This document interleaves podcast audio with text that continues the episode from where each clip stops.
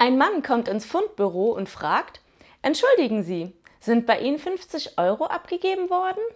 Nein, uns liegt lediglich ein 100-Euro-Schein vor. Darauf der Mann, das macht nichts, ich kann wechseln.